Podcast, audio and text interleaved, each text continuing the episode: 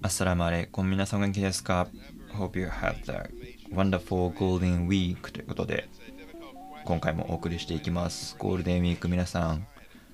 どこかお出かけとかしてゆっくり休めたでしょうか、まあ、お出かけしたりすると休めたという感じじゃなくて、まあ、遊び倒したっていう方もいるかなと思うんですけど。はい。なんていうかね日本のカルチャーではないですけどね、まあ、働いてる方の多くが楽しんでいるイベントだったのかなと思います。私はゆっくりを、ゆっくりしていてですね、千葉の中をうろうろしていた感じです。なえっ、ー、と、千葉にある棚田とかですね、自然の方に足を伸ばしてみて、あの、千葉の良さは人が少ないところだと思っているので、こう、なんていうかな、花見とか桜の名所、鯉のぼりがいっぱい出てるところとかね、あの、それらしくフォトジェニックな場所だったり観光スポットになるようなところに行ってもそんな混んでないっていうのが僕はすごくもう心地よくてですね。最高です。はい。でまあそれもね車で1時間圏内とかで結構いろんなところに行けるアクセスできるのではい。楽しんでます。千葉生活という感じでですね。今週は今回は今週はという今回は欲望の話をしたいと思ってます。急にドロッとさせましたけどこうね当たり障りない話から欲望と聞いて皆さん何を思い浮かべるますかね？こうドロッとした感じの欲望の話もするしなんかなんていうかなグリーディ、えー、野望とかこう煮えたぎるような感覚もあるだろうしもしくはなんていうかなさっきドロっても言いましたけど嫉妬とか何かを欲する時の負のエネルギーみたいなものもイメージするかもしれないです。で今日なんかお話ししたいなと思っていたのはその皆さんとかも私自身もですけどそれぞれの人自身が自分の欲望について正しく理解しているかっていう話なんです。あの別に急に神がとかそういうスピリチュアルな話をするわけではなくてですね、まあ、もうちょっと世俗的なというか社会学的な話であの一個紹介したい概念考え方みたいなものをですね中心に据えていきたいな。でその紹介したい概念っていうのをタイトルにも入れましたけど模倣の欲望英語でミメティックデザイアという言葉、え言葉で考え方があって、まあ、それをですね今日ご紹介したいなと思ってます。で、まあ、そのご紹介するにあたってなんでこの辺の話をしようかなと思ったところをこう前段として話しておくとまあ急に自分語りにはなるんですけれども私自身がこうここ数年ですね自分が何を欲してるのかわからなくなっていた時期があった。まあ今もちょっと模索しているところがあってなんかその辺のモヤモヤを抱えたまましばらく過ごしていたような気がします。まああの今回読んだ本とかを見て読んでいてもああそうだよなという。ていうかだからこそこの本にたどり着いたのかもしれないですけど。でまあふと引いて考えてみると最近まあ何て言うかな子供ができたのもそうですしこう家族結婚したっていうのも大きかったし仕事も環境がどんどん変わっているしこう何て言うんですかねいろんなものをジャグリングして心が落ち着かない状態っていうのが続いてるなと思ってます。で20代の時とかってやりたいことをとことんやってみるっていうのが何て言うかな実現しやすかったできてきた。だからこそなんかまあ海外にポンポンポンポン飛びで飛び出していったりだとか飛び出してっていうとすごい主体的な感じまあ出ることができてとかやりたいことができて会いたい人にも会えて学びたいことを学べたそういう時期だったんだろうなと思っていたんですけど思っているんですけれどもまあ、それがねこう世代年代が変わって環境が変わってくるとそうもいかなくなってくるよなと何を優先すべきかなっていうのを悩ましく思っていた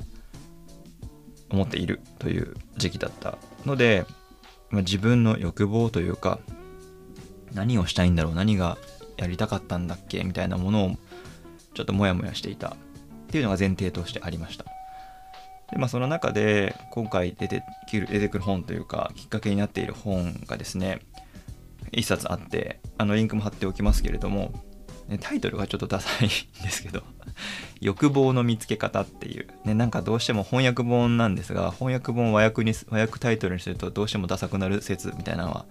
ありつつですね英語のタイトルとしては Wanting the Power of Mimetic Desire in Everyday Life ということであの wanting、まあ、欲望を、まあ、これを欲望として訳訳していると思うんですけれども The Power of Mimetic Desire この Mimetic Desire というのが模倣の欲望という先ほど少しで出していた、えっ、ー、とワードででそれが in everyday life ということで毎日の中でどう関わっているかっていう話の本です。でこれを書いた方がですねルネあ書いた方はまた違うあのお弟子さんなんですけどそのミメティックデザイアーという考え方を提唱したというか打ち出した人っていうのがルネ・ジラールというフランス人の方ででも結局アメリカの大学で文学とか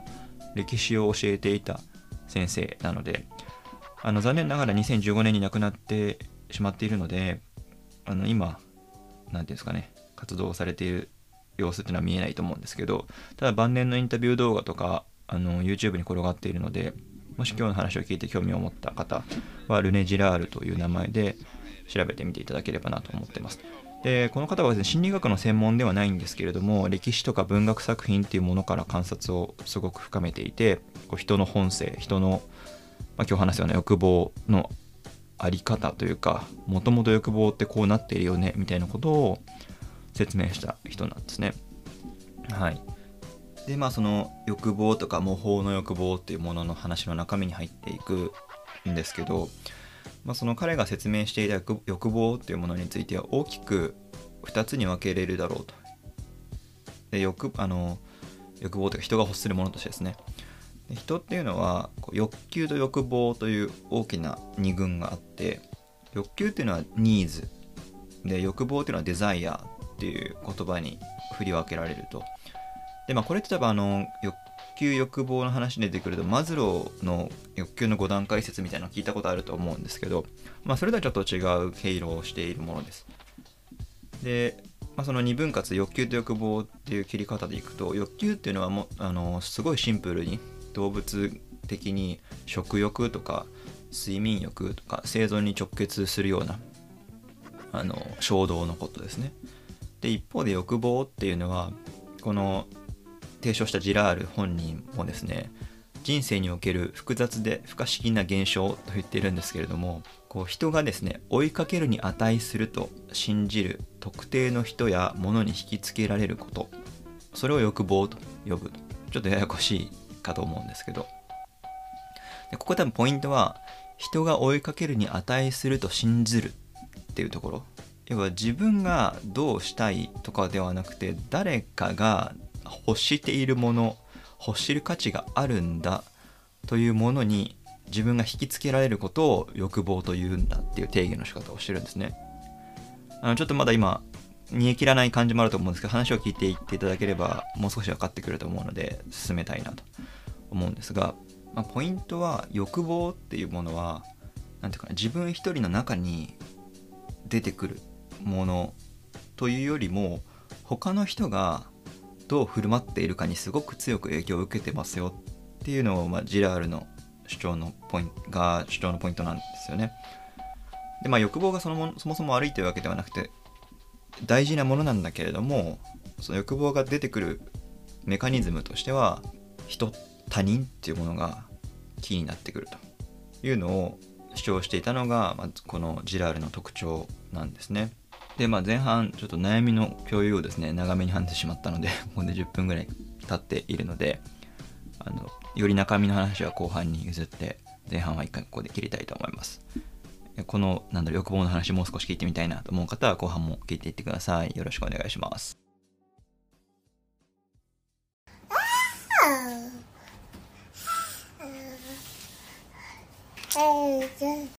はい、後半に入っていきます。で、後半はですね、そのもう少し模倣の欲望の中身というか、仕組みみたいなものを話して、それっていいこと悪いこと？っていうところ。まあ、模倣の欲望があると、こういう危険なことがありますよ、というところ。までお話をして、じゃそこからどう脱するのか、みたいなところはですね、ぜひ自分、ご自身で、あの、本にも触れてはいるんですけれども、ご自身で考えてもらうことも大事かなと思って、多少ヒントなり、ポイントみたいなところを最後に話して終わりたいなと思っています。で、人が、まあ、例えば私が何かを欲するってことは他人の真似をすることで何かを欲するって話を前半、ちょっと定義っぽいところで話をしてたんですけど、これでどういうことかって、まあ、例を出していくと、こうわかりやすい例なのかな。まあ、よくある話だとは思うんですが、まあ、3人の人がいるとして、A さん、B さん、C さん。まあ、ちょっと性別はいろいろあるにせよ。例えばですね、A さんが B さんに好意を抱いたとすると。で、まあ、そのどうしてそう好きになったかどうかではなくて、えっ、ー、と、C さんがその事実を知ったとき、あ、A さんはどうやら B さんを好きな、好きだそうだ、好きなんだってっていうことを知ったときに、その事実をすると C さんは同じく B さんを好きになる、好意を抱くようになるっていうような話で、まあ、これってこう、B と C の二人がどうやりとりをしたかではなくて、A が B を好きだと。そのことを見て、C はそれを真似する、模倣することで B を好きになるという話なんですね。で、この時 C が B を好きになるために A、もともと好きだった人ですよね。それは、なんだ、どういう存在かっていうと、A っていうのは C さんにとってモデルなんですよ。で、このモデルがどういう欲望を持っているかっていうのを C さんが真似することによって C も、C さんも B さんを好きになる、まあ欲するという現象が生まれると。で、そうなった時に、ここで A さんと B さんがいわゆる恋敵というか、競争関係が生まれるわけですよね。で、まあまあ、ここで終われば、単純な恋バナというか恋愛感情のもつれみたいな話ではある。まあもちろんね、それで、こう、殺人というと物騒ですけど、あの、もうよりトラブルが泥沼化することはありますけれども、まあ、この A と C の間に競争関係が生まれるよっていう話が、まあここの事例の中で一つポイントですね。で、今はこの恋愛感情というものを話していたんですけれども、こうジラールによると、基本的に人の欲望、何かを欲するっていうことに関しては、この、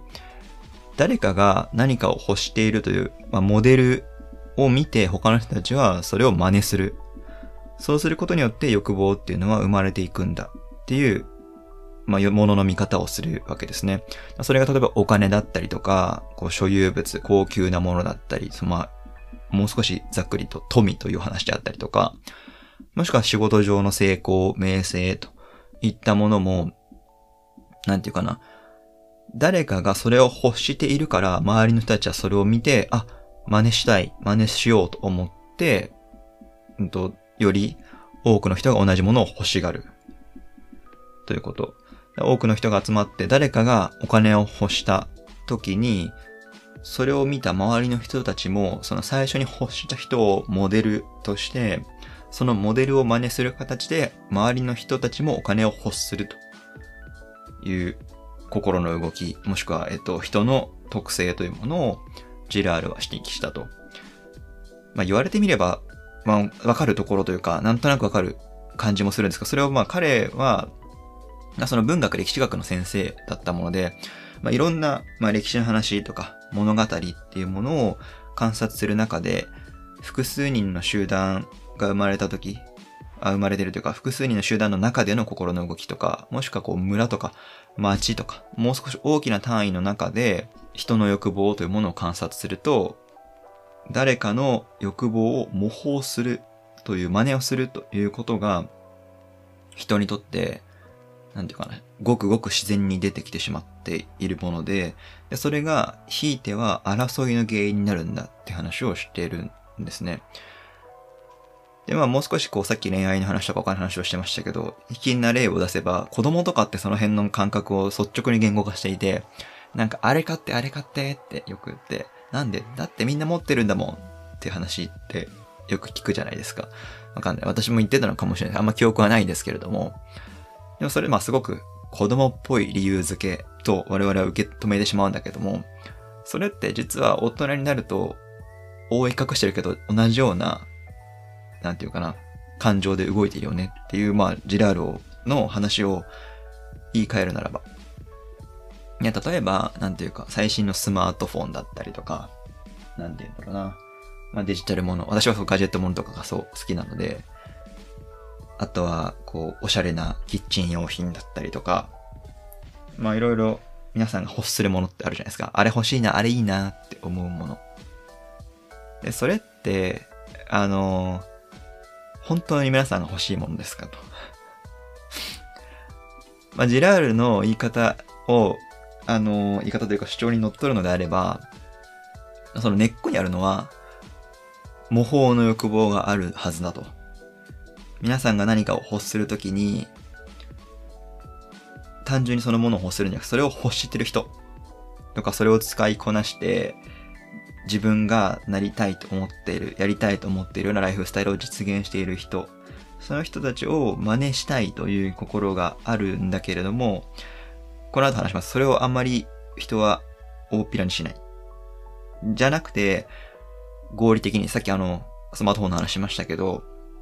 本当は誰々が持ってるからとか、誰々みたいなライフスタイルがいいから欲しいんだけど、そうは言わなくて、例えば最新のスペックの端末でカメラがめちゃくちゃ綺麗でこういう画素数を持ってて思い出が綺麗に残せるんだとか、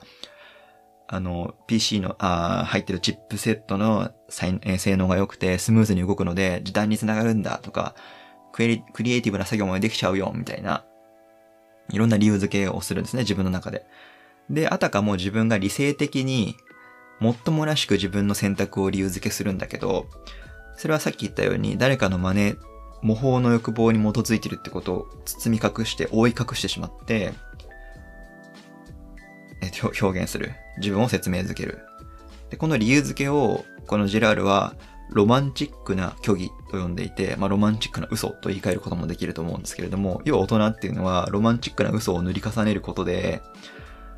自分の欲望を正当化しているよねって話をしてるんですね。で、まあ、このロマンチックな嘘とか模倣の欲望ってことはいろんな厄介なことがたくさんあるんですけど、厄介なこと二つここでご紹介しておくと、厄介なこと一つ目っていうと、このロマンチックな嘘っていうのは、それが騙しているのは周囲の人ではなく自分自身であるっていうことなんですよ。さっき言ったように誰かのモデル、誰かをモデルとして模倣をしているんだけども、それを覆い隠して正当化した理由で自分が最もらしい選択をしたから、なんていうかな、過去を積み重ねてきた選択っていうのが、すごく自分の作り上げてきた選択、あの、チョイスの積み重ねななんだって思うんだけど、それは覆い隠された嘘で固められた欲望なんですよね。ね、そうすると、なんていうかな、それを認識していないとですね、自分は誰かの真似をしていたんだってことを完全に忘れ去るんですよ。そうすると自分ではない誰か第三者の欲望を真似することで作り上げてきた自分が本来欲しがってたもの、欲しいと思いたいものを、とは違うところにたどり着く。これが厄介なことの一つ目なんですね。厄介なこと二つ目でいくと、ま、ちょっと前にも話していた気がしますけれども、この誰かが欲してるものを真似することで自分が欲するっていう連鎖が模倣の欲望だとしたときに、模倣の欲望が蔓延した後に何が生まれるのかっていうと、例えばお金とか地位をより獲得しようとするエネルギーが高まっていくと、同じものを欲する人たちの中で競争が生まれるんですね。でまあその競争自体は悪いことじゃないかもしれないですけれども、まあジラールはこういう状況をですね、現代の人間はどこにいても永続的な復讐のサイクルを生じさせる暴力の電波にさらされているっていう、まあ、結構、なんていうかな、意訳するというか噛み砕くと、今の人って、なんていうかな、同じものを欲する限り、誰かがそれを獲得してたら、それを羨ましがるし、それに対して競争をかけ仕掛けるし、それがじゅんぐりじゅんぐり回っていって、終わりのない競争の波に飲み込まれちゃってるよね。っていう話をしてる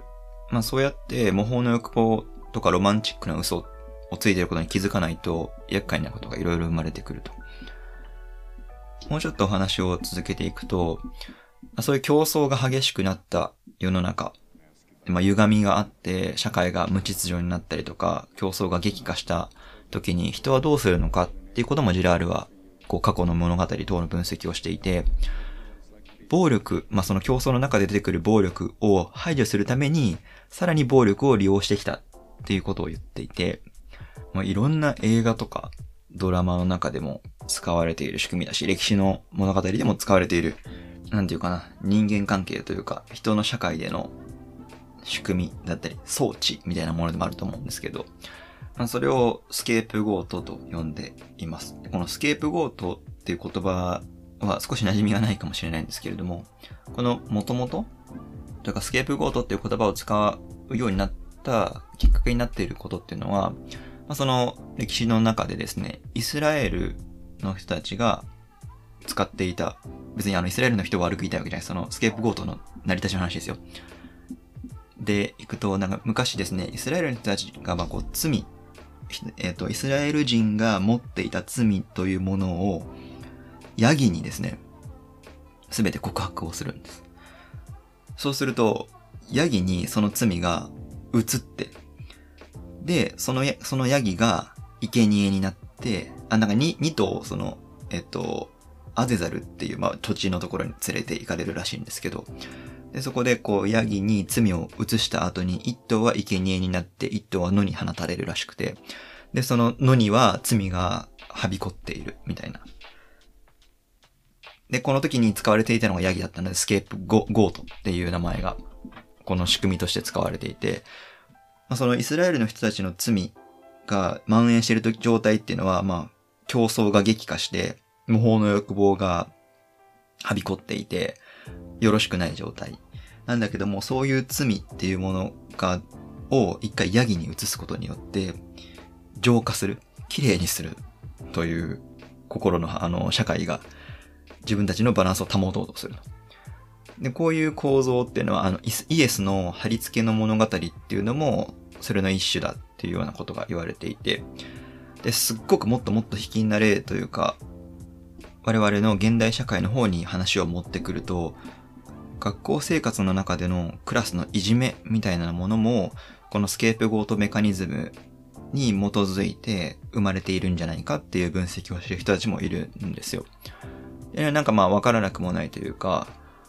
その、なんていうかな、クラスの中で何かバランスが良くない、激化している競争だったりとか、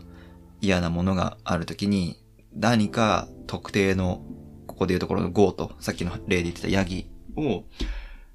決めて、そこに、なんていうかな、責任をなすりつけて、排除したりとか、暴力の対象としてしまって解決しようとすると。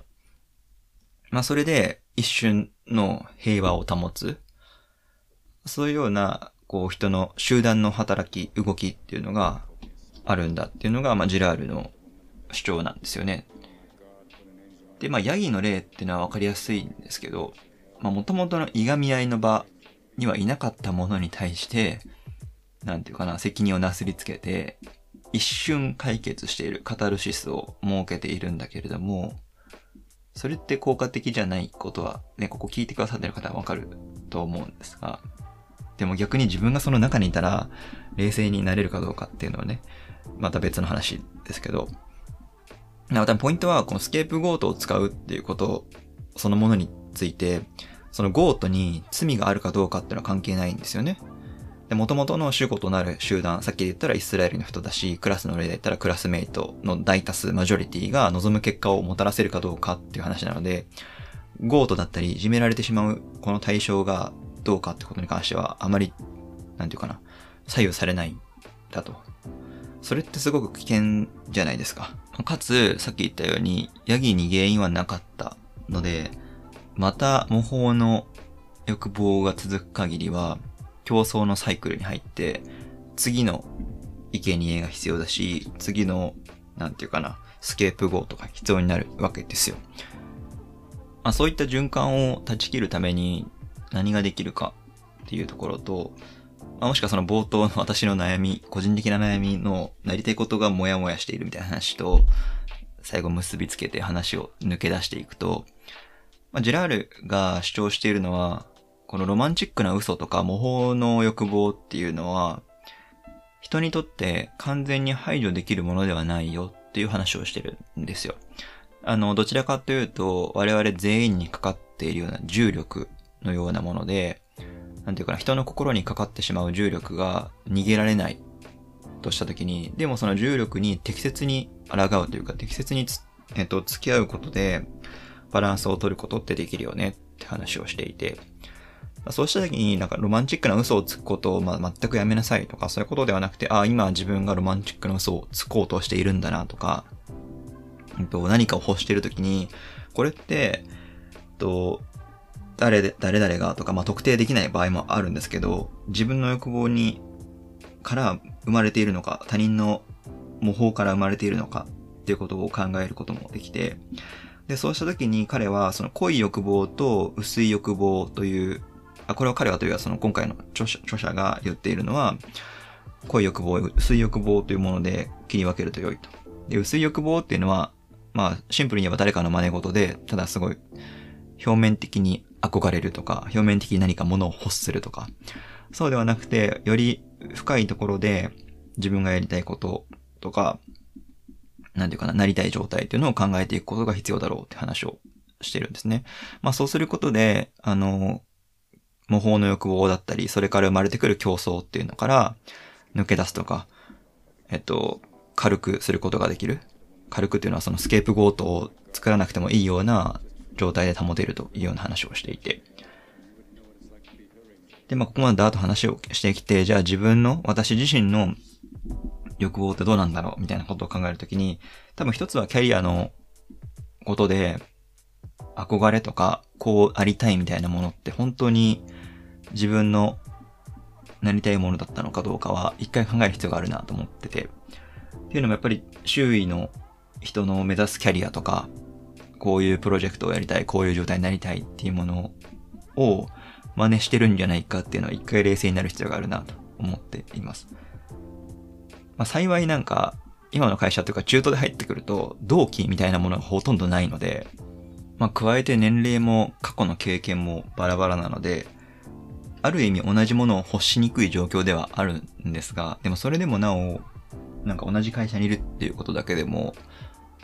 聞いてみれば同類だし、まあ、ジラールの言葉的に言うと、人は互いに違うから競うんではない。同じだからこそ競うのだって話をしていて、まあ分からなくもないなという感じ。同じような能力値、経験値を持っているからこそ同じものを欲してしまって、逆にその人が欲するものを自分が模倣して、欲してしまって。そうなった時に、競争の渦とか、自分の、なんていうかな、本当が、本当に欲しているものではないものについてロロマンチックな嘘をついて、自分を鼓舞しているところもある気がしてですね。そこは一旦冷静になる方がいいんだろうなっていうふうに思ってるんです。まあ、あとはその、マターナルゲートキーピングの回だったかな、そのあたりに、その、男性で育児に関わることって、ファッションでしかない、あの、ポーズでしかないっていう見方があるみたいな話もちょっと紹介したんですけど、やっぱり今のご時世的に、どうしても入ってくるものとしてですね、育児にコミットする男性ってこうだよねとか、そういう人たちが考えてる価値観とか、キャリア観とかっていうのが、まあどうしても入ってきてしまうんですよね。それを見たときに、自分がどう react するか反応するかっていうときに、自分がこうありたい、自分が子供とこう関わりたい、家族とこういう時間を過ごしたいっていうものが、なんか自分の欲じゃないものをフォロー追っかけちゃってないかっていうのは考えなきゃいけないなっていうふうに、この模倣の欲望、ミメティックデザイアという考え方を知った今だからこそ考えられるポイントだったりもして、それを考えていく時期なのかなというのが今日の共有事でございました。はい。後半ですね、あの前半のほぼ2倍ぐらい喋ってですね、さ、また30分番組になってしまったんですけれども、はい。いつも聞いてくださってる方の寛容さに甘えてですね、だらだらと喋っておりますが、はい。今日はこの辺でおしまいにしたいと思います。今日のあの紹介する本、いろんなライフステージの方に考えてもらえるととか読んでもらえると、それぞれ違った気づきとかがあるのかなとも思うので、ご興味のある方はぜひ読んでみてください。まあ、あの、今日のね、このポッドキャストを聞いただけでも何か価値があったということであれば、それはそれですごく嬉しいんですけれども、ぜひ、現状の方も見ていただけたらなと思います。また次回も遊びに来てください。それではまた、バイバーイ。